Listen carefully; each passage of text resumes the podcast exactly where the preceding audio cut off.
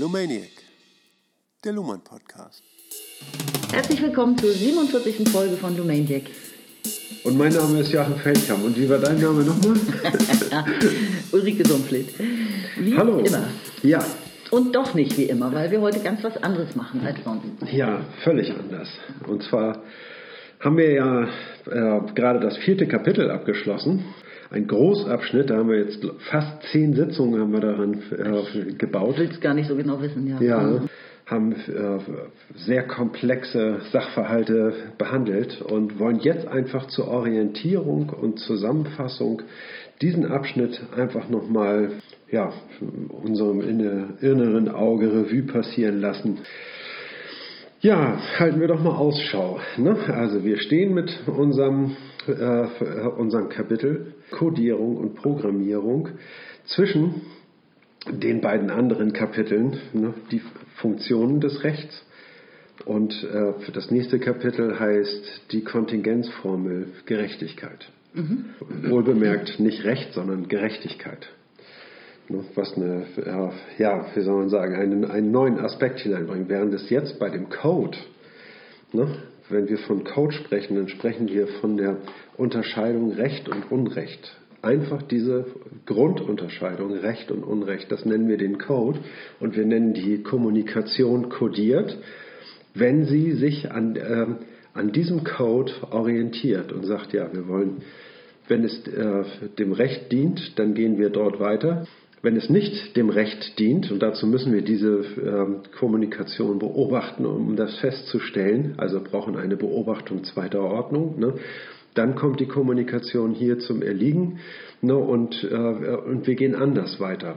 Ne? Und das verwendet, verwendet man in der Kommunikation als Orientierung. Und dann sind wir im Rechtssystem. Ne?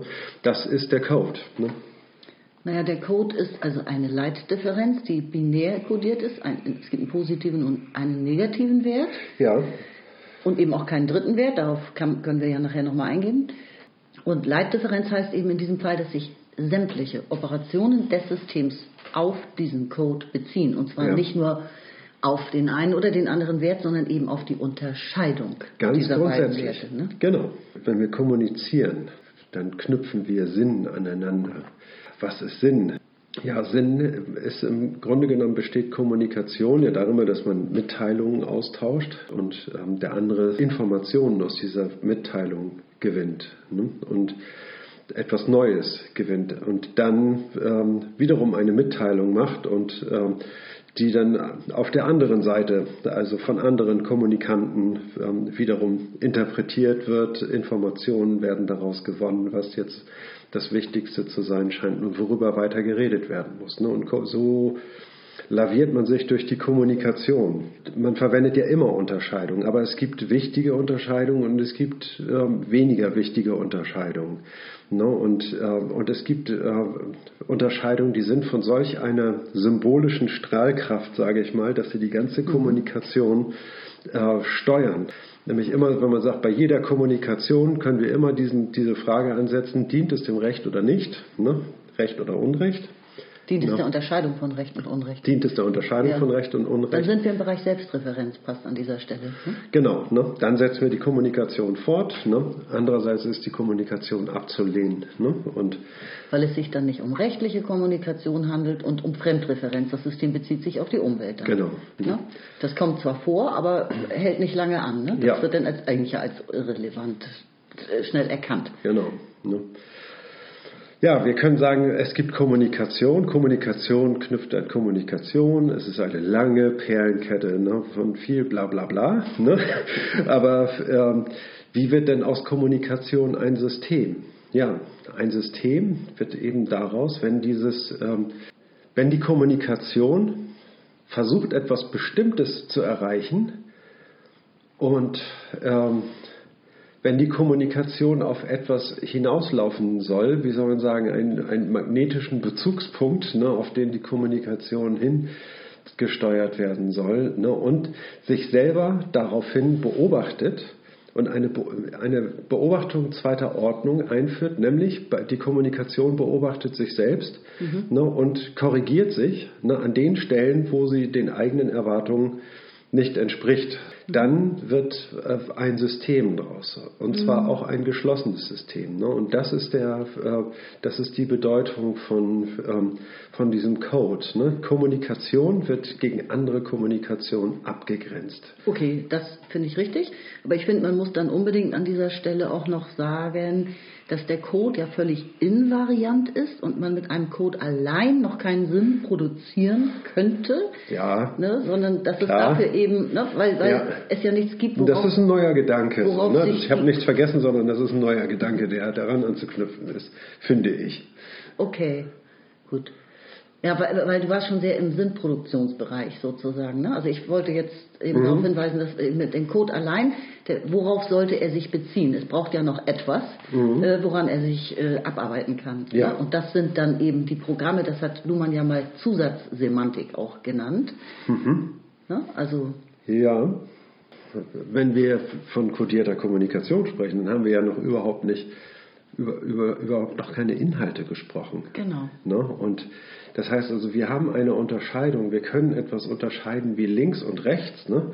aber uns fehlt noch, sage ich mal, jede Karte, noch jedes Ziel, noch äh, wir sind überhaupt noch nicht, äh, wie soll man sagen, auf dem Plan oder im Prozess irgendwie, dass wir diese Unterscheidung überhaupt einsetzen Mhm. es gibt können. ein großes Warum. Warum sollten wir links und rechts unterscheiden? Genau. Warum sollten wir Recht und Unrecht unterscheiden? ne? Genau. Es muss ja etwas geben, worauf sich das bezieht, diese Unterscheidung. Ja, richtig, ja.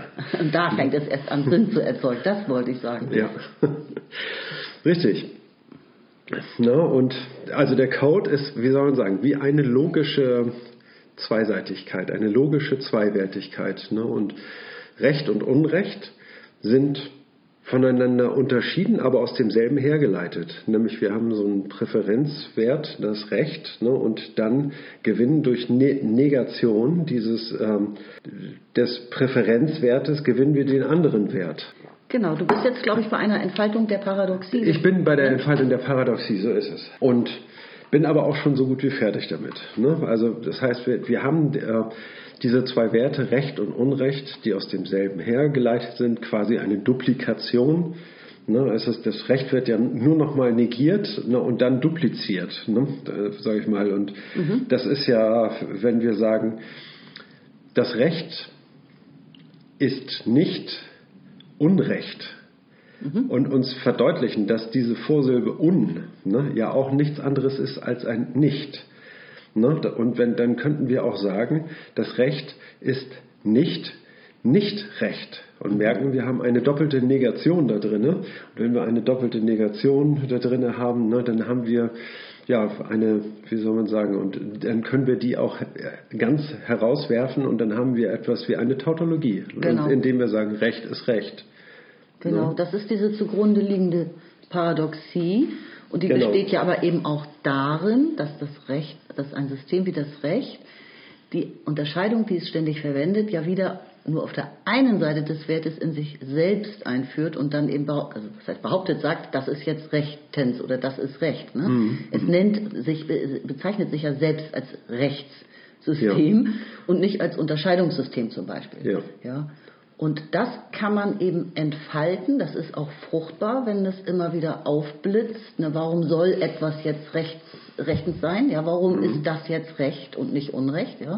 Dass das System so handelt oder das behauptet. Ja. Und genau daran, äh, im, eins, im konkreten Fall, ähm, ist die Disku entspinnt das dann Diskussionen, die fruchtbar sind. Und Ja. entfaltet wird das im System Ja. durch, jetzt sind wir bei der Überschrift, Programme, und zwar Ja, Konditionalprogramme. nur hast du jetzt irgendwie gleich äh, so zehn Schritte gemacht, irgendwie, ne? Und ich, äh, da würde ich gerne noch mal ein bisschen verlangsamen. Mhm. Ne? Ich würde sagen, ja, also ich meine, das stimmt natürlich, was du sagst, ne? Nur du bist zu schnell vorausgeeilt, sage ich mal. Ne? Also wir, Mhm. ich dachte, wir bleiben noch einen, einen Augenblick bei der Tautologie ne? Ja. und sagen, eine Tautologie, wenn wir sagen, Recht ist nicht Unrecht und oder äh, Recht ist Recht, ne, was dasselbe ist. Mhm. Ja. Ne, da haben wir äh, mit einer Tautologie, sage ich mal, überhaupt keine Aussage. Wenn wir sagen 1 gleich 1, dann haben wir die 1 ja nicht dadurch definiert, sondern wir haben sie nur wiederholt. Mhm. Ne? Und das heißt also, wir sind, sage ich mal, in einer logischen Herleitung keinen Schritt weitergekommen. Ja. Jetzt verwenden wir diesen, äh, diese Formel, sage ich mal, und das Erste, was wir machen können, worauf wir uns berufen können, aha, wir haben uns da, äh, wir verwenden die Unterscheidung Recht und Unrecht. Und das äh, ist ein kluger Schritt zu sagen, irgendwie, ne, ja, dann wenden wir, sage ich mal, doch in einer ersten Selbstreflexion unsere Unterscheidung auf, auf unser Unterscheiden an ne, mhm. und fragen uns, ob es Recht oder Unrecht ist, zwischen Recht und Unrecht zu unterscheiden. Ne, und gelangen flugs zu einer Paradoxie. Und auch eine Paradoxie ist logisch, sage ich mal, nicht verwertbar, hat kein, kein logisches Gewicht, mhm. weil durch eine äh, Paradoxie, die kann, kann nicht gültig sein, also kann niemals, äh, es kann keine Logik geben, wo die äh, Möglichkeit einer Paradoxie nicht explizit ausgeschlossen wird, ne, beziehungsweise mhm. eingeschlossen wird. Ne? Eine Paradoxie kann es nicht geben. Ne, dann funktioniert keine Theorie, weil mit einer Paradoxie kann man alles begründen. Auf jeden Fall ist eine Paradoxie, äh, sage ich mal, es, ähm, muss immer ausgeschlossen werden, ne? muss abgearbeitet Entfaltet werden. Entfaltet werden, wie, wie Luhmann das immer nennt. Ne? Entparadoxiert werden. Entparadoxiert werden, ja. ja. Darf ich jetzt mit meinen Konditionalbedingungen hm? Na klar. ne, weil ich meine, wie, wie entfaltet denn das ein System so eine Paradoxie? Das ist ja auch etwas ganz Allgemeines. Das geht eben nicht. Man kann das nicht entfalten, also man, man gewinnt dann nichts draus. Also aus der Herle, aus dieser Entfaltung einer denn lösen. Dann ne? habe ich das falsche Verb benutzt. Wie löst es sie denn auf? Ja. Wie löst es sie auf? Also ja. auf der Ebene des Codes ne, ja. können wir auf keinen Fall diese Paradoxie auflösen. Es braucht definitiv noch mehr. Der Code alleine reicht nicht als Quelle, sage ich mal, des Rechts. Richtig, aber ja. durch Konditionalprogramme, in dem auf beiden Seiten des Codes, auf der Seite des Rechts und auf der Seite des Unrechts, Programme, also Konditionen eingezogen werden, die mit Zusatzsemantik, mit den eigenen Kategorien des Systems festlegen, Recht ist wenn oder etwas ist rechtens wenn dann. Mhm. Ja? Oder wenn ja. etwas ja. so und so ist, genau. dann ist es Unrecht. Und das ist ja Richtig. die evolutionäre Errungenschaft, da hatte er ja darauf hingewiesen, dass es ähm, Konditionen, Konditionalprogramme sogar schon seit 5000 Jahren ungefähr gibt. Ja. Ungefähr, also gleich nach der Erfindung der Schrift ist das schon nachweisbar in Textform. Ja. Ähm, nur noch nicht auf Recht bezogen, ja, aber da ja. wird eben Ursache und Wirkung miteinander verknüpft praktisch. Ne? Das ja. ist also eine Kausalität hergestellt. Mhm. Und diese äh, schon früh geübte Fähigkeit äh, und, und Weiterentwicklung in der äh, Kommunikation, die er für absolut herausragend hält, also ein evolutionärer Riesenschritt. Welcher, welcher genau? Die, die Erfindung von Konditionalprogrammen. Ja, okay. mhm. Die ist, wurde eben oder ist auf, hat das Rechtssystem übertragen auf sich selbst und auf mhm. diese Werte und definiert mit Kategorien geschaffen, Begrifflichkeiten. Ja. Recht, äh, wenn etwas so und so ist, ist Recht, wenn etwas so und so ist, ist es kein Recht, Unrecht. Mhm. mhm. Ne? Und damit wird die Paradoxie eigentlich permanent aufgelöst. Das System kann wachsen, variabel sein, was es ja mit dem Code alleine nicht ja. ist. Gut, ähm, stimmt. also das, das vorweg irgendwie, ne? kann ich nur so bestätigen. Ne? Aber ich will noch ein bisschen die Brücke zu dem Vorhergesagten äh, äh, machen. Durch die, also aus dem Code alleine können wir nichts herleiten. Es braucht noch etwas Zusätzliches und das nennen wir Programme. Wir haben ja für mhm. uns sind ja Recht und Unrecht ist ja nur eine Unterscheidung. Ne? Und wir müssen ja noch wissen, wie man diese Unterscheidung richtig anwendet. Ne? Wann, in welchem Fall können wir sagen, das ist Recht? In welchem Fall können wir sagen, das ist Unrecht? Ne? Wir müssen, sag ich mal, diesen, den Rechtsbegriff ja semantisch aufladen, mhm. könnte man sagen. Ne? Und das genau. müssen wir gar nicht selber tun, denn äh, wie dieser Begriff aufgeladen ist, das ist ja, sage ich mal, in, in, der Kommunikation, die wir alle schon reichlich innerhalb der Gesellschaft vollzogen haben, haben wir äh, auch längst schon dieses Gefäß, was Recht und was Unrecht ist, äh, voneinander zu unterscheiden gelernt. Ne? Dieses Gefäß ist mhm. immer halb voll. Ne? Sage ich mal, mit, äh, mit einer Semantik, ne, kann aber jederzeit hinterfragt werden. Das ist der, äh, wie soll man sagen, die Gemengelage, in der man sich befindet und in der sich das Rechtssystem jetzt auch arrangieren muss, ne, um an gesellschaftliche Kommunikation anzuknüpfen. Mhm. Wir reden über einen historischen Prozess, der sich über, auf jeden Fall über Jahrhunderte, eigentlich sogar über Jahrtausende hingezogen Über hat? Jahrtausende, Ja. auf jeden Fall über Jahrtausende, würde ich sagen. Genau. Ja, ich weiß nicht, also für römisches Recht irgendwie ist natürlich legendär, ne? aber ich denke auch, dass ja früher haben, haben die, waren die Könige und Kaiser und Pharaonen und Hohepriester oder was es alles gab, ne? Diese, die haben äh, immer auch die richterliche Gewalt für sich in Anspruch genommen. Ne? Ich glaube. Genau. Das ist ja gerade das Mhm. Problem. Also erstmal waren sozusagen aus heutiger Sicht Politik und Recht ein in einer Persona Ja. vereinigt, ja. Ja. Und dann gab es aber eben konkurrierende Zuständigkeiten und heute haben wir eben diese anerkannte Alleinzuständigkeit des Funktionssystems. Früher gab Genau. es dann Kirchenrecht, Ja. äh, ja, göttliches Recht, Naturrecht, also alle möglichen Instanzen ähm, konkurrierten eigentlich miteinander. Mhm. Ja, und ähm, das ist eben auch ein Prozess gewesen, der, ja, weiß ich nicht, Jahrtausende gebraucht hat, bis sich das allein, die Alleinzuständigkeit herausgebildet Genau. hat. Richtig, ja. Und so kommen wir auch zu dem vorangegangenen Kapitel gut wieder zurück. Ne? Das heißt, wir haben das vorangegangene Kapitel war die Funktion des Rechts. Ne? Kontrafaktische Stabilisierung von Verhaltenserwartungen. Das ist also ein Satz, den man sich irgendwie äh, in, schnell in Stein meißeln muss, um ihn niemals wieder zu vergessen. Was heißt kontrafaktische Verhaltenserwartung? Ja, ich kann erwarten, dass alle Schüler morgen früh um 8 antanzen. Ne? Aber diese Erwartung, sag ich mal, die ist ähm, vielleicht auch ein bisschen nicht der Wirklichkeit entsprechend. Ne? Also äh, ich weiß eigentlich ganz genau irgendwie, dass, äh, dass niemals morgen früh alle da sein werden. Ne? Der eine oder andere schwänzt oder kommt zu spät. Genau. ne? Aber das heißt nicht, dass man nicht erwarten kann, trotz Ja. des Einzelfalls, ähm, dass es im Großen und Ganzen so sein wird. ja, oder so sein soll. Ne?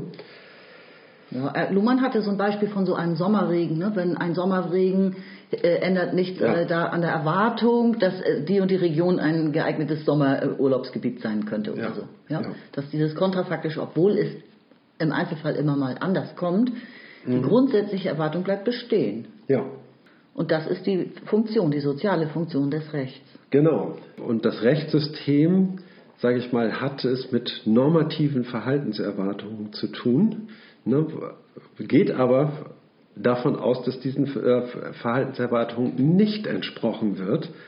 Ne, und bereitet sich eben genau auf diesen Fall vor, dass dem nicht entsprochen wird. Und genau dazu ist das Rechtssystem da, nämlich irgendwie alle Fälle zu behandeln, wenn diesen normativen Ja. Erwartungen nicht entsprochen wird. Ja. Ne? Das heißt also, das Recht ist in gewisser Weise negativ formuliert, ne? in- bezogen auf diese äh, Verhaltenserwartung. Ja. Ne? Skurril, ne? Also Ja. ist amüsant sozusagen. Genau, Eigentlich liegt ne? was Paradoxes, amü- fast schon Amüsantes dem zugrunde. Ne? Ja. Ohne Unrecht bräuchte es kein Rechtssystem. Das Rechtssystem nährt sich vom Unrecht. Genau, ja, ja. Es lauert darauf, dass endlich wieder ein Verbrechen passiert. Genau, ne, und davon leben viele Richter und Anwälte und äh, Genau. ne, also hm. es ist die Frage, wie diese Funktion eingelöst werden soll. Es kann nur geschehen auf der Grundlage von ja, strukturellen Voraussetzungen. Das heißt also, dass diese Kommunikation des Rechts eine gewisse Struktur hat, die diese Unwahrscheinlichkeit, dass es normative Verhaltenserwartungen gibt, die stabilisiert werden können. Ne, und zu einer, rea, zu einer realen Verhaltenserwartung äh, werden, meinetwegen an alle äh, Untertanen eines, äh, eines Staates oder eines, eines Königs oder eines äh, oder alle Bürger einer Republik ne, sind, sage ich mal, dem, äh, einer normativen Verhaltenserwartung unterworfen ne, und befolgen diese. Ne. Und diese Unwahrscheinlichkeit ähm, zu transformieren, dafür bedarf es, sage ich mal, gewisser Strukturen, die stabilisiert werden müssen. Das, denn die sollen es nicht nur einen Tag tun, sondern dauerhaft. ne. Ja, das Und- jetzt bist du bei der Überschrift Codierung und Programmierung braucht es genau. dafür. Ne? Genau, Ja. das heißt also, dieses, es geht um die Frage, wie. Ja. Ne? Wie soll das Rechtssystem äh, dem gerecht werden? Ne? Und dann geht es um diese kommunikativen Strukturen und diese kommunikativen Strukturen bauen auf diesem, wie soll man sagen, auf dieser Leitunterscheidung, äh, bauen sie auf ne? und, dann, ähm, und haben Programme, Ja. mit denen sie das dann ähm, zum Erfolg führen, dieses Unterfangen. Genau. Und ich finde es auch wirklich sensationell, das gehört auch zu den vielen Aha-Erlebnissen für mich in diesem Zusammenhang, dass ähm, ein so ausdifferenziertes System wie das Recht, wie wir es heute haben, Ja. diesem System mit dem Code, seiner Leitunterscheidung und seinen Konditionalprogrammen, ne? diesem System ist die gesellschaftliche Differenzierungsform, die dem zugrunde liegt, in, dem, in der es selbst ja operiert, vollkommen egal. Dieses System, dass das so funktioniert mit Code und Programm, ist es Ja. egal, ob wir eine Ständegesellschaft haben, eine tribale Ja. Gesellschaft Ja, oder eben die heutige funktionale Gesellschaft. Luhmann hat gesagt, das ist nur Kontext. Das ist der Kontext, in dem cool. das System stoisch seinen Code abarbeitet und seine Ja. Programme durchzieht. Ne? Ah, das ist ein cooler Gedanke. Genau, finde ich sensationell. Finde ich wir- auch sensationell. Wenn wir, also man kann, sage ich mal, ein funktional ausdifferenziertes Rechtssystem eigentlich mit jeder Herrschaftsform paaren. Genau. Ne? Das Ja. funktioniert. Ne? Richtig. In, Ne? Und zwar in genau gleicher Art und Weise. Ja, das System würde sich dann anpassen, ist ja der falsche Ausdruck, ja, aber Ja. mit den eigenen Mitteln ähm, vielleicht hier und da korrigieren müssen, sich selbst Ja. Mhm. korrigieren müssen, ja, hier und da. Aber im, im Grunde funktioniert es. Die Unterscheidung zwischen Recht und Unrecht findet dann weiterhin statt, egal in welcher, in welcher Umwelt und ähm, Mhm. Ja. mit Programmen. Das Ja. ändert sich nicht. Das ist ja auch diese Technisierung des Codes. Da haben wir ja auch von, von die Kippschalter-Idee äh, Mhm. in- ins Spiel gebracht. Der binäre Code bedeutet, dass die jeweils, also eine Operation verlagert ihren Anschlusspunkt immer auf die andere Seite des Codes.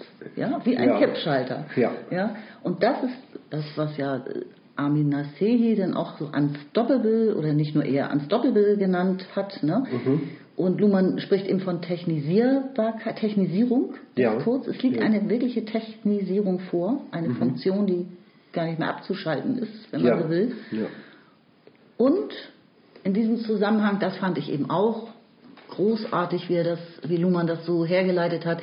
In diesem Sinne kann man daraus auch die Konsequenzen ziehen, dass es eben diese Rationalität und das rationale Entscheiden in einem gesamtgesellschaftlichen Sinne gar nicht geben kann. Es gibt Systemrationalität pro Funktionssystem. Ja. Ja, die Rationalität für das Rechtssystem ist natürlich eine andere als, die, als das, was die Wirtschaft für rational ansieht. Ja. Oder die Medizin oder die Religion. Durch die Unterscheidung, durch die Leitunterscheidung ist, sag ich mal, die, die Art der Rationalität absolut originär festgelegt, Genau. unverwechselbar mit, irgendeiner, mit irgendeinem anderen System. Also das Rechtssystem kann ich nicht, hups, mal eben kurz mit dem äh, äh, Mit dem Code der Wirtschaft. umswitchen Ja. auf den Code der Wirtschaft. Irgendwie hat er gezahlt oder hat er nicht gezahlt. das geht nicht. Ne? Also das ist, ähm, das geht überhaupt nicht innerhalb des, des Naja, Rechtssystems. warte mal, wenn, Warum es wäre nicht? ja Unrecht, wenn jemand nicht bezahlt hat. Also Ja. in, insofern. Ja, dann, dann hast du aber nicht das als Leitunterscheidung verwendet, Genau. sondern mit deiner Leitunterscheidung äh, bist du dann auf die Entscheidung, auf die eine andere Entscheidung, die tiefer in der Hierarchie liegt, ähm, ähm, Ja, genau. eingegangen. Ja. Aber das finde ich eben, es ist auch so wichtig in der heutigen Zeit, weil ja bis heute wird ja immer darum gerungen, jeder soll bitte seinen gesunden Menschenverstand einschalten und so weiter. Was ist jetzt Vernunft und was ist rational? Was, was soll man jetzt tun? Ja. Ne, kannst du ja auch irgendwie in der Corona-Pandemie gut sehen. Äh, Das Medizinsystem sagt im Moment, was aus medizinischer Sicht rational ist. Und das Richtige ist. Das, und das Richtige ne, was auch ist. recht, ne? rechtmäßig ist. Ne? Also, Genau. Wenn die Medizin dann eben sagt, irgendwie ja das Beste ist, wir impfen alle durch, ne? dann sozusagen wird das ja zu einer rechtlichen Frage, ne? weil Genau, das wird dann weitergereicht oder zu einer politischen Entscheidung und Genau. so. So ist es. Aber das heißt eben auch, und das äh, fand ich eben auch so klasse, Dabei werden aber Systemgrenzen gekreuzt. Das wollte Gen- ich nur sagen. ja. Ne? Das ist nicht, also das Medizin, Medizin sagt niemals, was Recht ist. Richtig. Ne? Sondern das muss, dann werden die Systemgrenzen, sage ich mal, gekreuzt. Ne? Und dann kommt eine, wird eine völlig neue Frage innerhalb des Rechtssystems aufgemacht. Irgendwie können wir eine Impfpflicht einführen. genau, dann, also genau, dann ist die Aufregung richtig groß, wenn das jetzt durch alle Systeme sich zieht, so eine Frage. Ähm, wichtig finde ich aber eben auch die Antwort der Gesellschaft, der Umwelt auf zum Beispiel etwas, was das Rechtssystem als rational ansieht, ja? Ja. Diese Antwort der Umwelt, man ist dann gezwungen, sich auf die Rationalität des Systems zu beziehen. Zum Beispiel auf die Rationalität des Medizinsystems. Mhm. Es hat, du kannst eben nicht mit deinen anderen Begrifflichkeiten Richtig. darauf beziehen. Das heißt, die Kommunikation wird schön eingegrenzt ne? und, und das System kann das dann auch handhaben. Mhm. Ne? Weil eben Ja. esoterische Anmerkungen, darauf muss das System nicht eingehen. Darauf wird es nicht eingehen. Nein. Genau. Ne? Das ist, äh, Sie werden sich anhören, vielleicht werden Sie sagen irgendwie, dass da, oder Sie werden es entweder ignorieren oder vielleicht sagen irgendwie, ne, dass das nicht in den Kontext gehört oder sagen, dass das äh, hier nicht von, von Bedeutung ist, ne, was dann auch nicht unbedingt verstanden werden muss von der Gegenüberseite. So, ne? Das, System, das stört das System nicht beim Operieren, wenn der andere das nicht akzeptiert, der Kläger, meinetwegen. ne? Ja, Es gab ja, wenn ich das noch dazu anmerken darf, das passt gerade, ja, Zwei Sachen, wobei du jetzt schon ganz schön lange geredet Komm. Stimmt gar nicht. Doch. ähm, der, die, sozialen Kosten, das ist Ja. ja auch so ein Luhmann-Begriff. Ja? Ein, ein System, ein Funktionssystem verursacht praktisch immer soziale Kosten. Ja. Ja, ähm, in der Gesamtgesellschaft. Irgendwas wird da nicht als wird nicht akzeptiert oder es, es, es entstehen Schäden sozusagen. Ja. Ähm, und da hat er doch gesagt, es gibt wie, so, wie zum Ausgleich, hat das äh, Rechtssystem zwei Antworten darauf gefunden. Das eine war die jederzeitige Ansprechbarkeit des Rechtssystems Ja. und das zweite war eben diese hochgradige Spezifizierung. Mhm. Wenn dein Fall dann erstmal angenommen wird, dann wird auch gründlich gearbeitet. Ja, Ne? genau. Also richtig gründlich. Genau, dann wird genau geguckt. Also Ja. dann wird alles durchleuchtet, irgendwie, ne, wenn das System dann angesprungen ist. Ne? Ja, ich wollte nochmal ja, eine neue Frage Ja. auf den Tisch werfen. Mit Codes und Programmen wird die Funktion des Rechts realisiert. Ne? Das ist das Mittel, wie man äh, kontrafaktische Verhaltenserwartungen normativ stabilisieren kann. Ja. Ne? Aber wie? Das muss ja ein zeitlich dauernder Prozess sein. Der muss von einer äh, sehr hohen Stabilität sein, damit es einfach über die Jahre kommt, ne? über die Jahrzehnte, über die Jahrhunderte. Wie gelingt es dem System, sage ich mal, nicht zu erlahmen, dass das Rechtssystem, sage ich mal, irgendwie ähm, ja im Laufe der Zeit irgendwie langsamer wird, irgendwie träger wird, irgendwie das funktioniert halt alles nicht mehr so gut, weil es irgendwie so ein, es hat sich alles eingespielt und die Dinge werden nicht mehr so heiß gegessen, wie sie gekocht werden und so weiter. Ne? Also das heißt, also dass sich solche Systeme runterjatzen, bis sie dann irgendwann untergehen. Ne? Warum passiert das nicht mit dem Rechtssystem? Warum kommt dieses Rechtssystem, ähm, ja, wie soll man sagen, wie kann es sich immer wieder stabilisieren? Das ist erstau erstaunlich irgendwie. Was für ein Motor hat das Rechtssystem? Ich weiß ja nicht, auf was du jetzt hinaus äh, willst. Ähm, fängt es mit V an? Wie mit V. Worüber sprechen wir? V wie Verfahren, wolltest du darauf jetzt hinaus Äh, nein, gar nicht. Nein, gar nicht. okay. Ganz, ganz grundsätzlich so. Ne? Also Ja, man, ich äh, wundere mich irgendwie darüber, dass das, ähm, das ist doch sehr Ja, unwahrscheinlich. hier, es meldet sich ja jemand. Ach so, Kannst ja. mich ja mal dran nehmen. Ja, Ulrike da hinten. In der siebten Reihe. Also eine spontane Überlegung äh, auf diese überraschende Frage wäre für- bei mir. Das System produziert ja mit jeder Rechtsentscheidung, mit jedem geltenden Recht auch äh, eine auch Unrecht. Es definiert ja, wenn mit jedem Urteil Ja, spricht es Recht, aber es definiert damit auch, was Unrecht ist. Und allein also die Menge, auf die man sich beziehen kann, also rein quantitativ, ähm, nimmt, nimmt, die, nimmt, nimmt die Menge total zu und äh, es ist, gibt unendlich viele Anknüpfungspunkte. Und also auch, auch in dieser Hinsicht erneuert sich das System ja permanent selbst. Ja. ja, es erneuert sich irgendwie. Aber mit welcher Energie? Wo kommt diese Energie her? Warum? Ähm, Worauf willst du hinaus? Der grinst hier so, das kann man jetzt ja nicht sehen. Grins mal bitte akustisch. Naja, also ich meine, ähm, ich will auf den, äh, also zunächst mal auf die Autopoiesis des Ja. Systems eingehen. Ne? Ja. Autopoiesis heißt ja, dass die Kommunikation ne, die Elemente, aus denen es besteht, selber erzeugt. Ne? Und wenn man dieses System jetzt beobachtet und auch über die äh, Jahrzehnte, Jahrhunderte beobachtet, ne, merkt man irgendwie, das heißt also, äh, die Produktion, sage ich mal, von, von Sinnressourcen durch diese Autopoiesis des Rechtssystems ne, hat zugenommen. Ne? Also, es, äh, also und nimmt immer schneller zu. Ich glaube, mhm. das Wissen hat ein, äh, ist exponentiell, eine Zeit lang exponentiell gewachsen. Ne? Mhm. Das heißt also, dass äh, auch die Beschleunigung immer schneller wurde. Ja. Meinst du vielleicht die Unterscheidung zwischen Konditional- und Zweckprogramm, weil das Recht eben kein Zweckprogramm sein kann? weil ein Zweck teleologisch wäre und der irgendwann erfüllt sein könnte und dann gäbe es keine Autopoiesis mehr? Naja, Oder worauf willst du hinaus? Ich will da, darauf hinaus, dass ähm, dass die ähm, Autopoiesis durch irgendwas beschleunigt werden muss. Statt sich zu verlangsamen, wie jede Bewegung, sage ich mal, die irgendwann ähm, durch Reibung erlahmt ne, und dann ganz zum Erliegen kommt am Ende. Ne, warum ähm, bei dem äh, Rechtssystem nicht Gleiches passiert, sondern das Gegenteil passiert, dass sich diese Bewegung beschleunigt. Und das ist, äh, denke ich mal, darauf zurückzuführen, dass, äh, dass diese Kommunikation selber, ne, durch etwas beschleunigt wird. Und zwar dadurch, dass neue Fragen gestellt werden. Mhm. Und diese neuen Fragen ne, führen gewissermaßen den, denjenigen, die äh, im Rechtssystem aktiv sind und aktiv an der Sinnproduktion mit beteiligt sind, irgendwie also Professoren, Richter, Anwälte und so weiter, ne, die sind ja beharrlich mit der Sinnproduktion innerhalb des Rechtssystems beschäftigt. Ne? Mhm. Ne? Und die werden mit, ähm, mit gewissen Paradoxien konfrontiert. Interessante Fälle. So, ja. ne, und, ähm, ah. und, diese, und da tut sich immer ein Unwissen auf. Ne? Und dieses Unwissen ist, äh, wie soll man sagen, in, in der Art und Weise interessant irgendwie. Ne? Also man ein Professor kann sich irgendwie durch neue Erkenntnisse damit einen Namen machen. Ein Rechtsanwalt kann durch seinen Einsatz für einen äh, Mandanten irgendwie, sage ich mal, zu einem hübschen Vermögen kommen.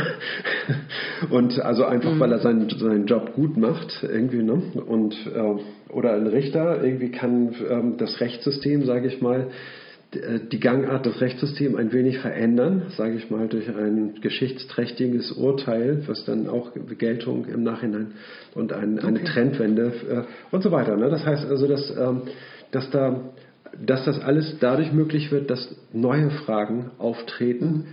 und die Autopoiesis in der Art und Weise äh, stärker in Gang kommt, irgendwie, dass man an diese Kommunikation gerne anknüpft ne, und, ähm, wie soll man sagen, an der Klärung der Fragen ähm, sich beteiligt. Okay, gut. Das und dabei blitzt ja besonders, wenn die Paradoxie eben wieder aufblitzt. Ne?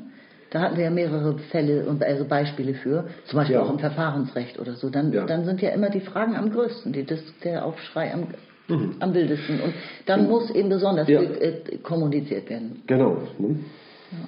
Oder ich meine, es kann auch Störungen, also muss nicht unbedingt auf dieser Prozessebene auch äh, was geschehen, sondern es kann auch was Politisches geschehen, irgendwie was ganz anderes, mhm. irgendwie in das Rechtssystem reinkommt und das äh, Rechtssystem sich, sage ich mal, einer neuen äh, neuen Umweltbedingungen anpassen muss. Ja. Ne? Und ähm, darüber ähm, können interessante Fragen den Rechtsbegriff selber äh, mhm. betreffend gestellt werden.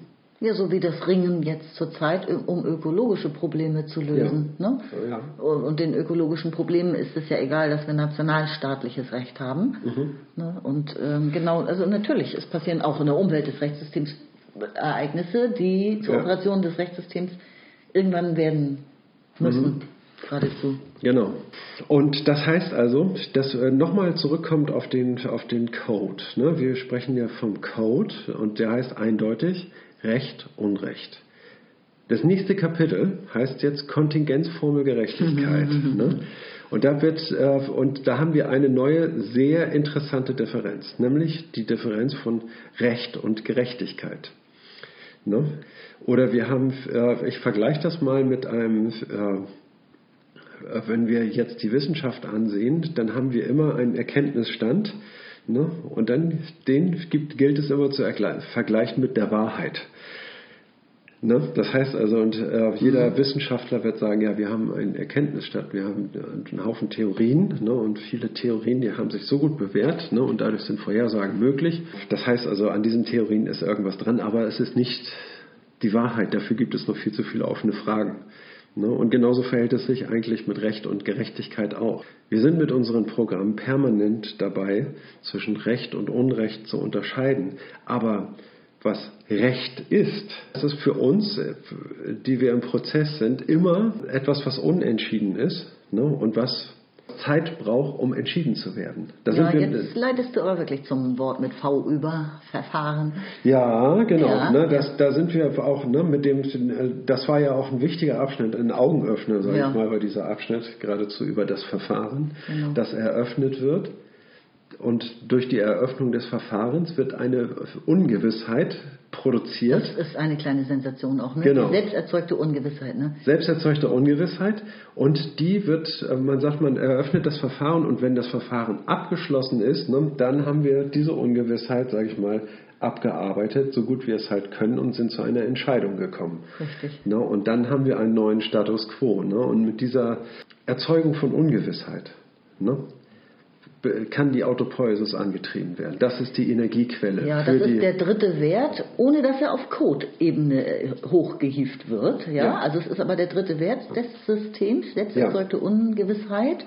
Damit verschafft sich das System Zeit und muss trotzdem seinen binären Code nicht aufgeben, ne? sondern kann ja. eben auf niedrigerer Ebene ähm, jederzeit auf sich selbst verweisen. Also Selbstreferenz ist ständig möglich. Man kann ja permanent sagen, wir sind jetzt im Verfahren, das Verfahren wird es ergeben und so weiter. Ne? Ja. ja. Auf jeden Fall gewinnt das System Zeit und genau, es schafft, das ist noch wichtig, es schafft gleichzeitig Aussicht auf Entscheidung. Sonst würde das natürlich auch nicht funktionieren. Natürlich. Ja. Ne? Also einfach ja. nur sagen, pff, vielleicht entscheiden wir es nie. So, das würde ja. natürlich nicht funktionieren. Nein. Sondern diese normative Erwartung, da wird am Ende entschieden, das Rechtssystem braucht so viel Zeit, wie es braucht. Ja.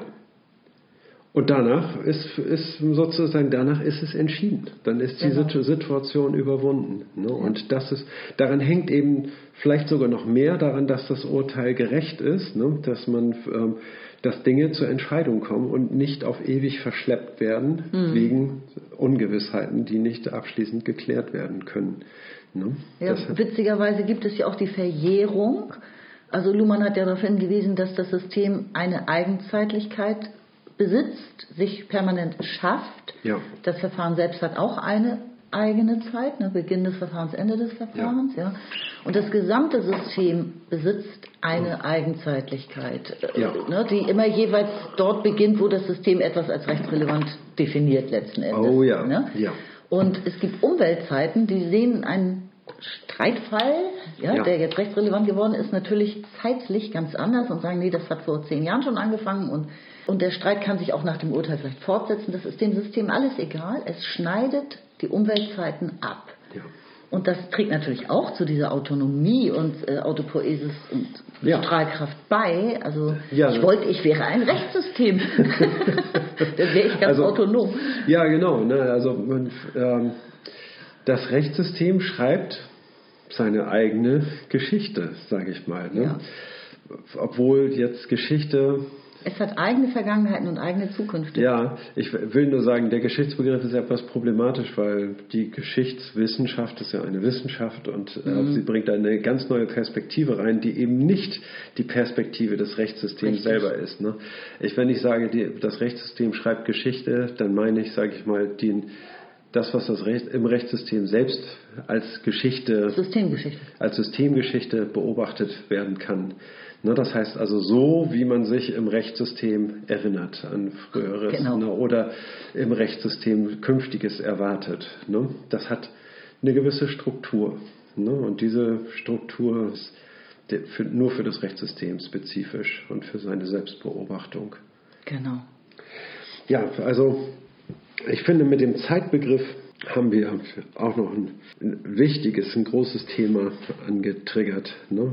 weil die Kommunikation erzeugt ja Sinn und reproduziert Sinn, aber nicht jeden möglichen Sinn, ne, sondern ganz bestimmten Sinn.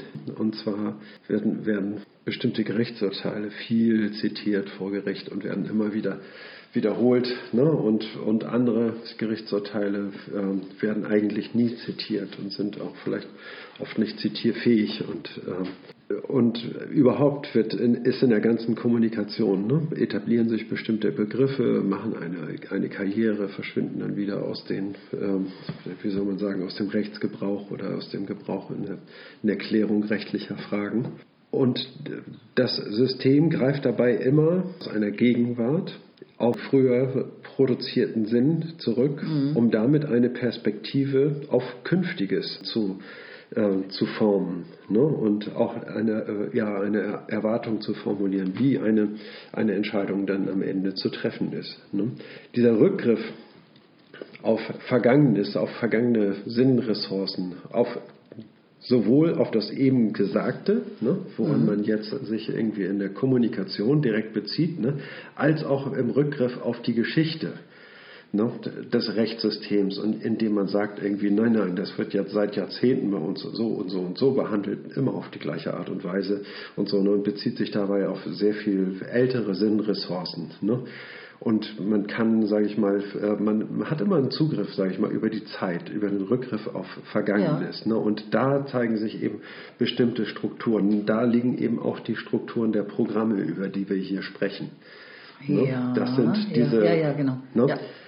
Das Darf heißt, ich was einwerfen? Na, wir haben ja immer neue Fälle, die wir verarbeiten müssen und deswegen können die nicht eins zu eins, sage ich mal, kopiert werden, diese Fälle in den aktuellen Fall, weil da ja immer was nicht passt, ne? sondern es gibt bestimmte Strukturen, ne, die sich übertragen lassen. Ne? Und die werden reproduziert beharrlich. Genau. Dazu passt jetzt hervorragend der Unterschied zwischen Produktion von Recht und Strukturen eines Systems. Ja. Äh, da hat Dumann klar gesagt, diese Henne-Ei-Frage, die gibt es hier nicht. Das kann man zwar analytisch voneinander unterscheiden, ja. ja weil irgendwie ist eine Kommunikationsstruktur nicht genau dasselbe wie die Kommunikation selbst, ist klar. Mhm. Ja. ja.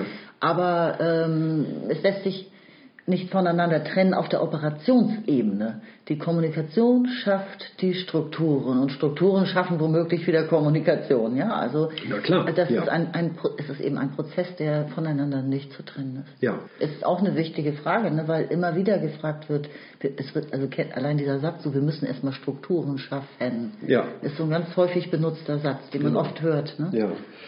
Ja, was, wenn man Sinn reproduziert, ne, dann reproduziert man immer wieder dieselben Unterscheidungen. Ne? Das heißt also, letztlich sind Strukturen Konglomerate von, von Unterscheidungen. Mhm. Ne?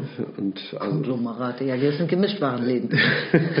ja, oder, oder, oder, sowas wie so, ein, äh, wie so ein elektrischer Schaltkreis auf Mikrochip. Ne? Also so ein, so ein Operator, sage ich mal, der dann äh, wie so, ja, wie so eine Trivialmaschine äh, konstruiert ist. Ne? Also wenn ich so eine Struktur habe, ne, dann lege ich meinen aktuellen Fall dran an und dann kommt am Ende genau das dabei raus, was am Ende dabei rauskommen muss, ne?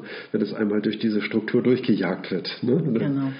Und dann kann, man, kann es verschiedene Strukturen geben. Ne? Es werden immer wieder bei Entscheidungen Szenarien gezeichnet, irgendwie wo dann Strukturen angewendet werden und, und dann kommt am Ende ein Ergebnis dabei raus. Ne? Und das macht man dann so konkurrenzweise, ne? dass man, äh, der eine stellt es so dar, der andere stellt es so dar und dann, aha, da zeigt sich ein interessanter Widerspruch, ne? wie lässt sich der eventuell auflösen, ne? dann muss man irgendwie auch äh, soll man sagen, kreativ werden, ne? nicht nur reproduzieren, sondern auch kreativ die Dinge aufeinander beziehen und interpretieren und neue Unterscheidungen vielleicht einführen, mit denen man diesen Fall entparadoxieren kann. Ne? Warum das eine äh, Beispiel jetzt gut gewählt und das andere eben nicht so gut, ja. ne? weil da eine gewisse Schieflage zu erkennen ist. Ne? Genau. Okay, ich finde, wir müssen unbedingt noch ähm, auf den Unterschied zwischen Konditionalprogrammen und Rechtsprogrammen mhm. hinweisen und, ja. und ne, weil das einfach ja auch eine jahrhundertealte Frage ist, die Luhmann sowas von klar beantwortet hier in diesem Kapitel, ja. dass das Rechtssystem niemals ein Zweckprogramm sein kann, sondern ausschließlich ein Konditionalprogramm ist, selbst wenn es im Einzelfall manchmal anders scheint. Das hat er auch erklärt. Ja. ja.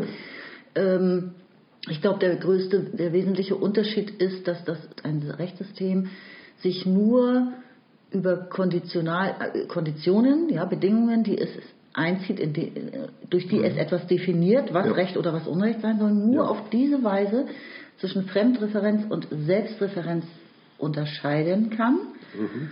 und permanent zwischen, jetzt kommt es wieder zwischen Code und Programmen auch unterscheidet, das muss das Rechtssystem ja auch unterscheiden, ja. und unterscheidet, ob, und hier kommen neue Kategorien ins Spiel, ob denn die Bedingungen, die Kategorien richtig oder falsch angewendet werden. Also das System schafft immer mehr mhm. seine eigenen Konditionen, seine eigenen Normen, unter denen es eben richtig rechtlich entscheidet. Und das gelingt eben nur mit Konditionalprogrammen.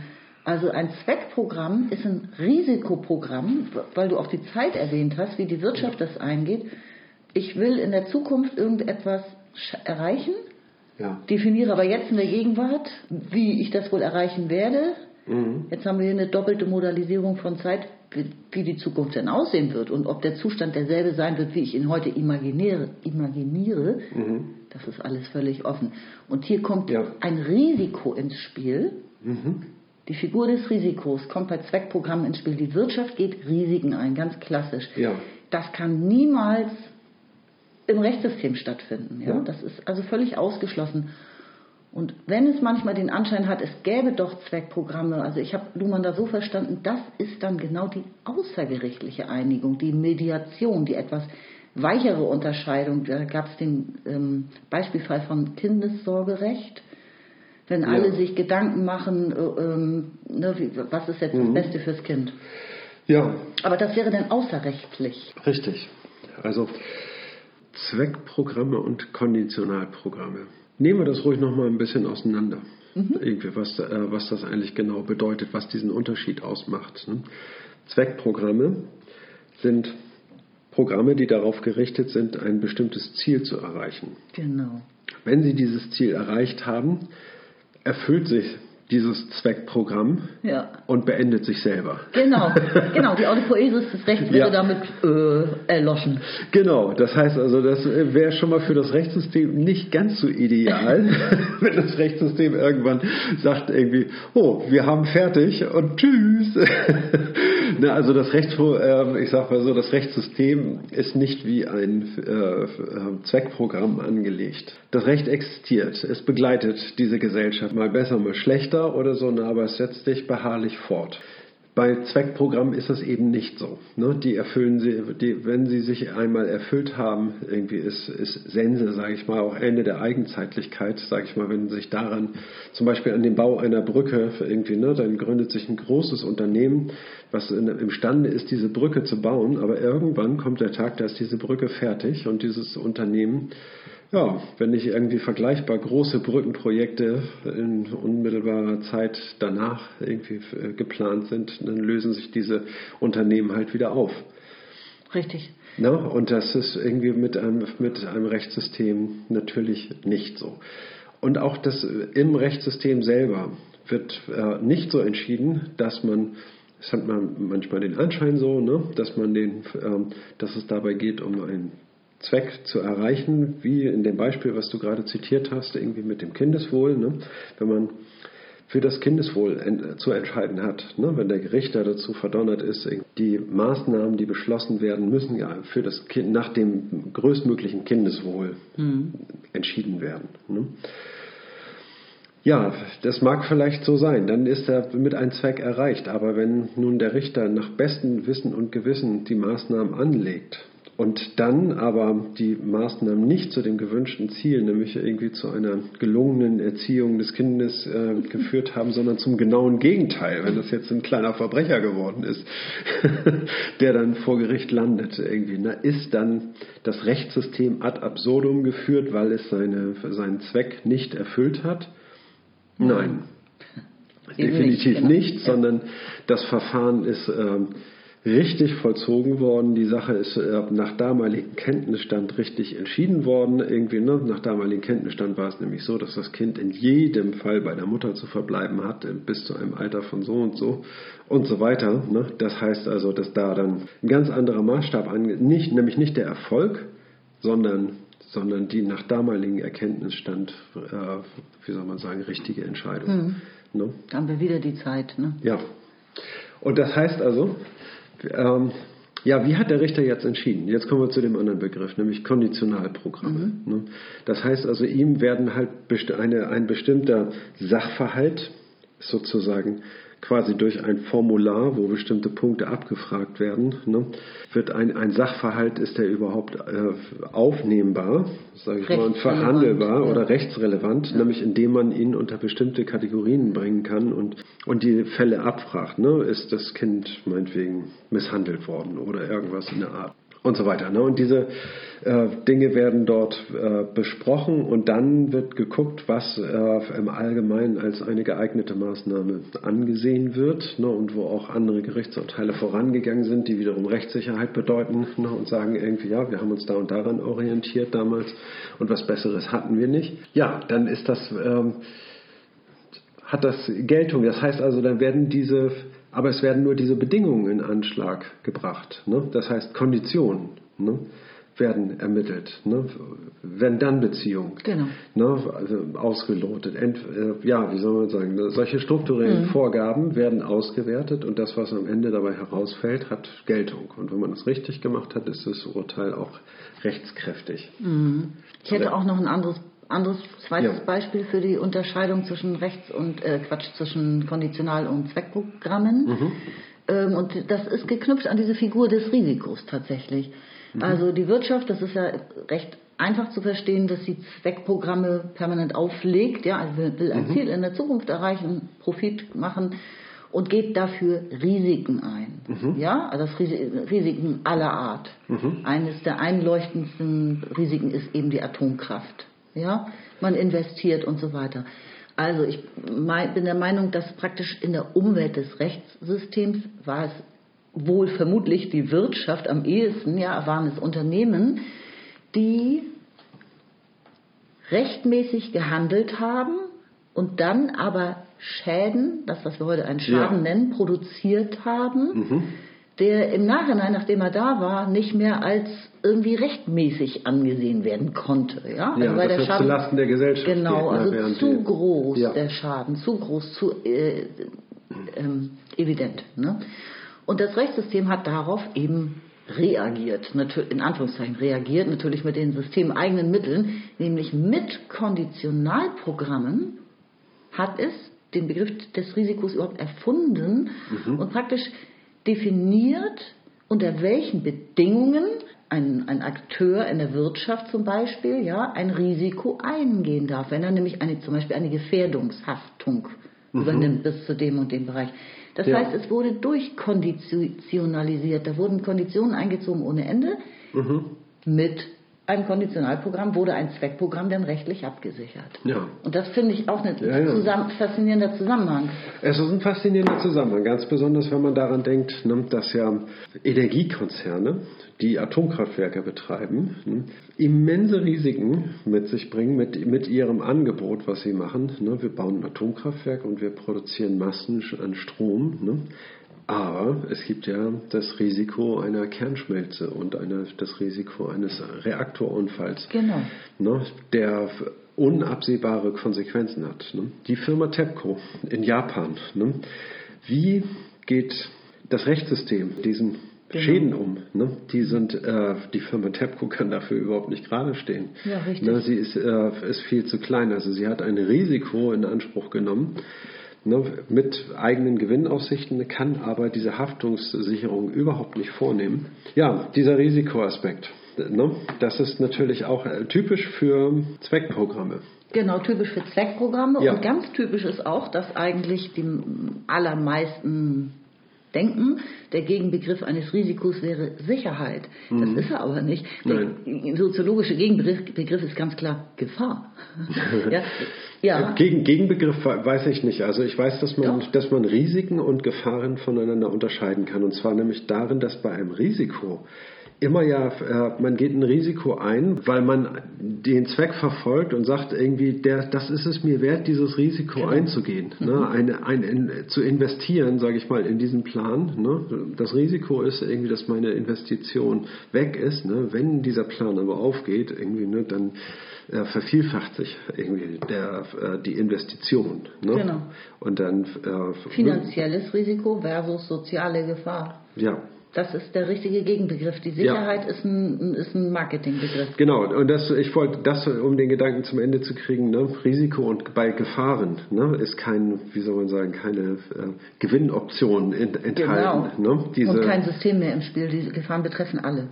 Die Gefahren betreffen alle oder auch nur bestimmte Personen. Also Gefahren muss man nach Möglichkeit vermeiden. Risiken muss man nicht nach Möglichkeit Genau. vermeiden, sondern Risiken bergen, bergen ja eben auch Chancen. Das ist es, Ja? genau. Die, das Rechtssystem ermöglicht der Wirtschaft damit Chancen zu verwirklichen. Mhm. Das ist irre. Das Rechtssystem ermöglicht der Wirtschaft geradezu ja, äh, Risiken einzugehen, Gefahren einzugehen, könnte man sagen.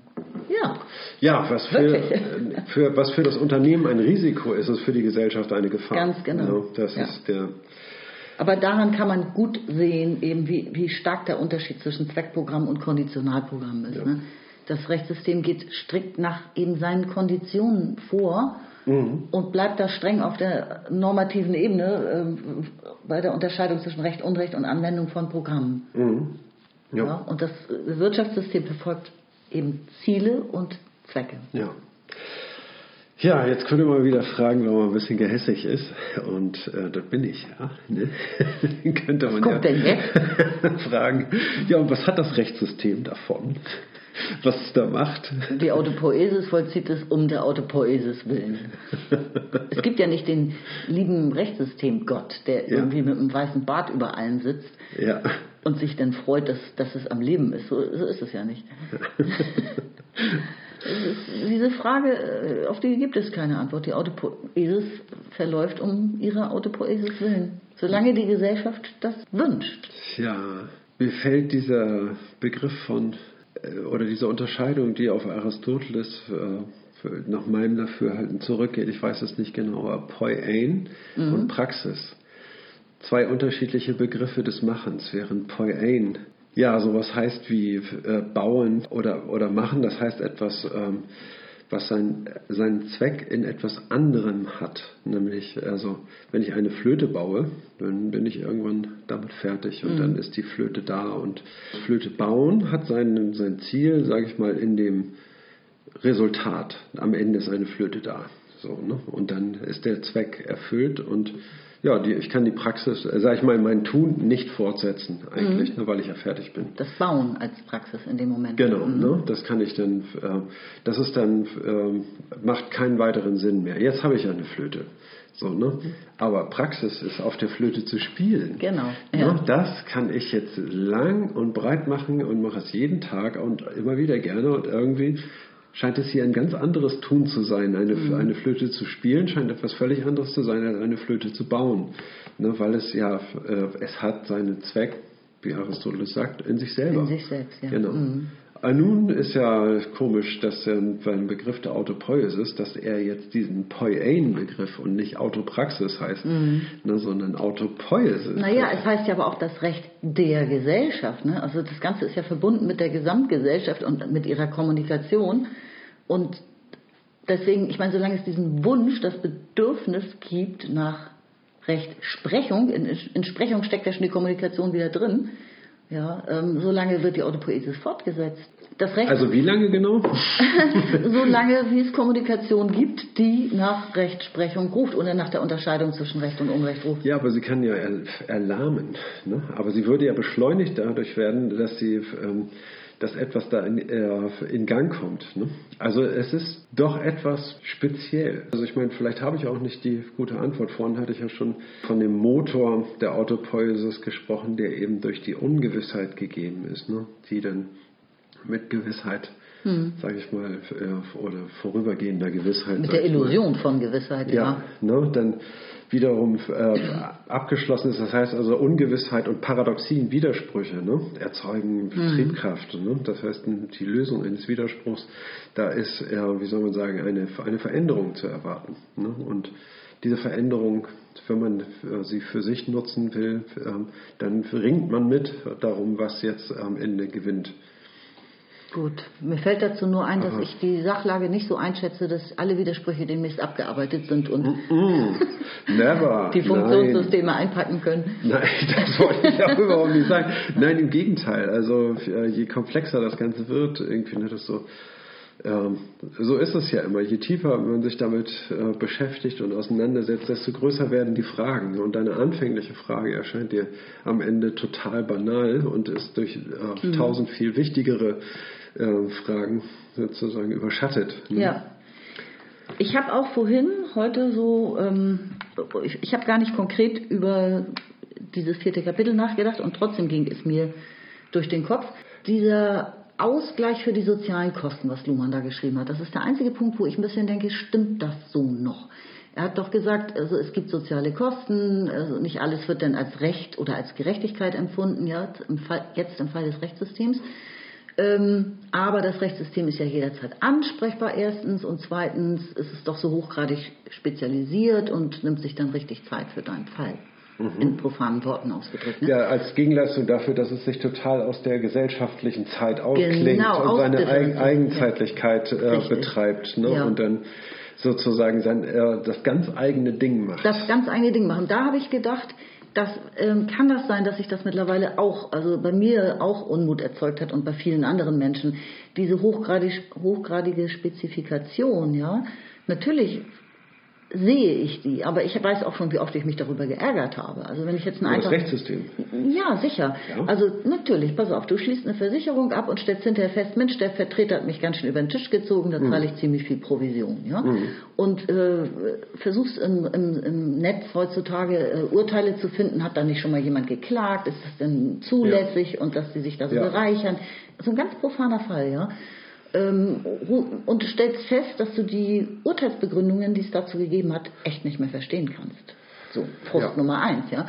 Zweitens rufst du bei einem Anwalt an und stellst fest, der sagt dir, pff, das lohnt sich doch gar nicht, dazu klagen. Und das haben die alles so rechtlich gut abgesichert und so keine Chance. Ja. Hätten sie einfach nicht unterschreiben dürfen. Ja. Und damit meine ich, was, als, was Luhmann hier als Vorteil nennt, sozusagen. Also da, das Recht würde jetzt der Gesellschaft da so etwas zurückgeben, da sehe ich mittlerweile, dass das vielleicht auch an seine Grenzen kommt, ne, in allen Systemen. Das verstehst du schlichtweg nicht mehr, das ist auch nicht mehr kommunizierbar in nicht rechtlicher Sprache. Mhm. Und äh, es, es, explodiert einen geradezu schon wieder. Ne? Also das, ich weiß nicht, ob das wirklich so, so eine gute ja. Maßnahme des Systems ist. noch spezieller zu werden und noch abgehobener ich weiß gar nicht, ob es äh, dieser Grad an Spezialisierung ist oder die Historie oder ja oder die Beschleunigung der Gesellschaft insgesamt, mhm. ne, was dann am Ende ja nicht ein logisches Problem ist. Ne, also wie soll man sagen, ein Problem der, äh, der Logik innerhalb des Rechtssystems, sondern ein mhm. reines Ressourcenproblem, ne, dass es nicht genügend Gerichte gibt, dass es nicht genügend ähm, Kapazitäten gibt, ähm, auch viele kleine Fragen klären zu können, die angesichts dieser Komplexität berechtigtes Interesse an das Rechtssystem stellen. Ja, ne? ich, ich meine so ein bisschen die Aneignung des Rechts, des äh, Mitschreibens von Gesetzen, da sind wir jetzt im politischen System, ja, ähm, aber durch, durch mächtige Akteure außerhalb des Rechtssystems, ja, ähm, durch Wirtschaftsunternehmen, die Kanzleien in Anspruch nehmen, die schon dazu führen, dass, dass, die, dass die Exklusion steigt, dass, dass die, ein Teil der Gesellschaft nicht das Gefühl hat, ich nenne das jetzt absichtlich mal Gefühl, wirklich einen Zugang zum Rechtssystem zu haben. Ne? Also das kostet und da musst du dir sicher sein, du musst eine Bildung haben, um, das, um dein Problem artikulieren zu können und so weiter. Das mhm. ist nicht so einfach. Ne? Jein. Ne? Also ich sag mal so, also das Rechtssystem operiert ja nur innerhalb geschlossener Zirkel, sage ich mal, ne? und also innerhalb der Gerichte oder der Universitäten, möglicherweise auch in den, in den Köpfen von Privatpersonen, ne? ohne dass die ähm, ernsthaft, sag ich mal, verfolgen. Ne? Aber nur um sich selber ein Bild zu machen, was wohl das Richtige ist, irgendwie kommen sie dann drauf, irgendwie, nee, wenn ich das mache, das ist ja illegal. So, ne? Also mache ich das nicht. Mhm. Ne? Und das äh, so gesehen, irgendwie haben auch andere Menschen Zugang zu diesem, Gerecht, äh, zu diesem Rechtssystem. Ja. Ein zerrüttetes Land irgendwie, ne, wo es Mängel an allen Ecken und Enden gibt. Ne? Ja, genau. das, äh, da kann ja so ein Rechtssystem, sag ich hm. mal, äh, nicht wirklich etwas ausrichten. Genau. Also ne? es gibt die einzelnen Präzedenzfälle, meinetwegen äh, jemand wird Genozids oder so vor, vor so ein ähm, Großgericht dargestellt. Das sind dann Riesenprozesse, die dauern vielleicht manchmal sogar Jahre und so. Und daran kannst du sehen, ja, wir haben ein Rechtssystem, das funktioniert, finde mhm. ich so. Und das, da ja. nimmt sich das System auch echt Zeit. Mhm. Ja, aber genau das, was du sagst, im, im, im, im Alltag ja, geschieht auch viel Unrecht. Ja. Und das kannst du nicht so schnell mehr einlösen, dein, dein Gerechtigkeitsbedürfnis. Ja. ja das, das will ich lediglich sagen. Also das ja. war der einzige Punkt in, in diesem Kapitel, bei dem ich mal so gedacht habe, hm, empfinde ich jetzt spontan Nicht Ja. als Superservice, was mir da so geboten wird. Ja, also viele Menschen haben ja die Sehnsucht, sag ich mal, in einem Land zu leben, wo sie davon ausgehen können, gerecht behandelt zu werden. ne? Das ist ja für, für viele, sage ich mal, ein ein Wunschtraum ne? und ein das Bedürfnis nach Sicherheit, äh, Ruhe und Geborgenheit. ne? Das ist ja, für, glaube ich, irgendwie jedem bis zu einem gewissen Maße gegeben.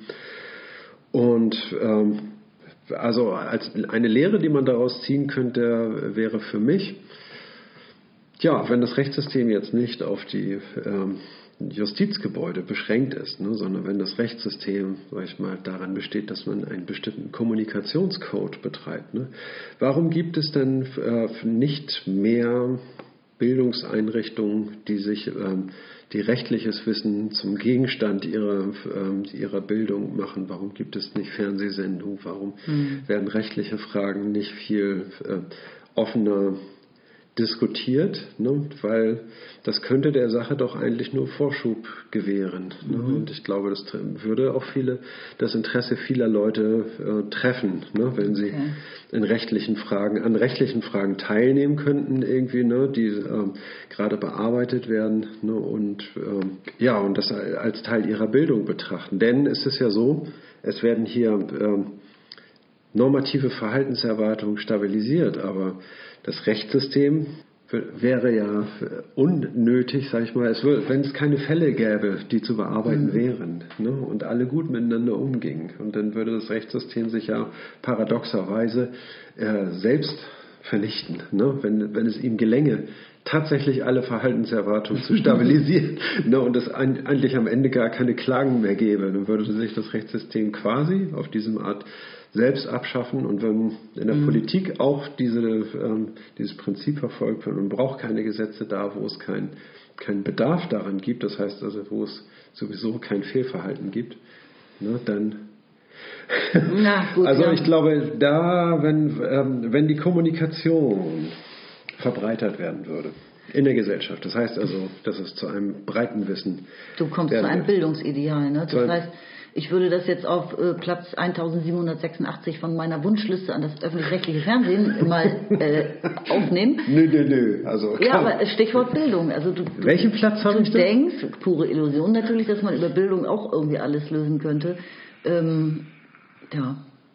Vielleicht hast du recht. Ich habe keine Ahnung. Ich weiß es nicht. Hm. Es gibt jedenfalls eine zunehmende Diskrepanz zwischen Systemspezifizierung Ja. und Otto Normalverbraucherwissen in allen Systemen. Ja, das Ja. ist, glaube ich, kann man feststellen. So auch im Recht. Aber diese Diskrepanz kann man ja verringern. Man kann sie vergrößern und das, ähm, das Wissen minimieren Mhm. über das Rechtssystem oder man kann es vergrößern. Und Okay, liebe Sendung mit der Maus, bitte macht doch mal was dazu. doch nicht die Sendung mit der Maus. Wieso die Sendung mit der Maus hat viel mehr Einfluss auf diese Gesellschaft, als du ahnst. Ja, aber das ist doch Kinderfunk. Also ich meine, das ist doch für die Lütten. Oder soll ich mir das jetzt auch angucken? Ja, Nein, da höre ja ich, ein. da höre ich lieber Podcast. Das ist, ist besser. Okay. Was haben wir jetzt ganz sträflich ausgelassen und gar nicht erwähnt, was wir unbedingt hätten erwähnen Ich müssen? finde, dass wir schon so langsam, dass uns das äh, also wirkliche Schießpulver schon ausgeht und dass wir schon bei den Mistgabeln angekommen sind. Mhm. Ja, das stimmt. Schnell beenden. Los, okay. Oh, ich habe hab noch einen Gedanken tatsächlich, äh, auch ganz kurz nur. Mhm. Bei Codes und Programmen haben wir, wir haben es ja mit einem dynamischen System zu tun, das Rechtssystem. Ja. Ne?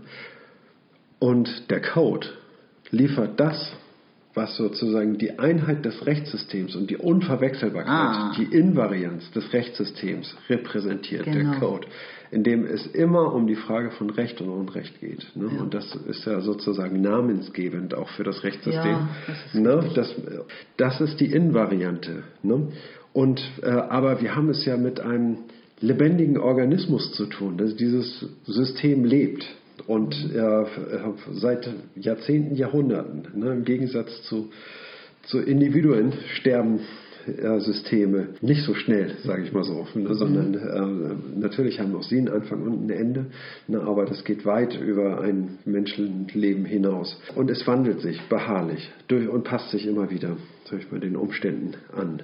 Mhm. Ne? Und ähm, das, was das ermöglicht, das sind die Programme. Das bringt die, die Programme bringen die Variabilität mhm. hinein. Ne? Also während das haben wir allerdings doch erwähnt, die mit der Haben wir? Ja, ich habe ja ziemlich zum Anfang schon gesagt, der Code ist invariant und die Programme sind eben variabel. Ja. Damit kann das System wachsen und sich ausdifferenzieren. Okay und sich, also früher hätte man gesagt, sich anpassen. Ja, ne? das, ja. Es passt sich halt nicht an, sondern es wächst und verändert sich genau so, wie es sich verändern möchte. Ja. Ja, okay. das stimmt. Aber ich finde den Gedanken wichtig, mhm. den du gerade gesagt hast, dass ein zweistelliger Code, der aus einem positiven und einem negativen Wert besteht, die Einheit des Systems repräsentiert.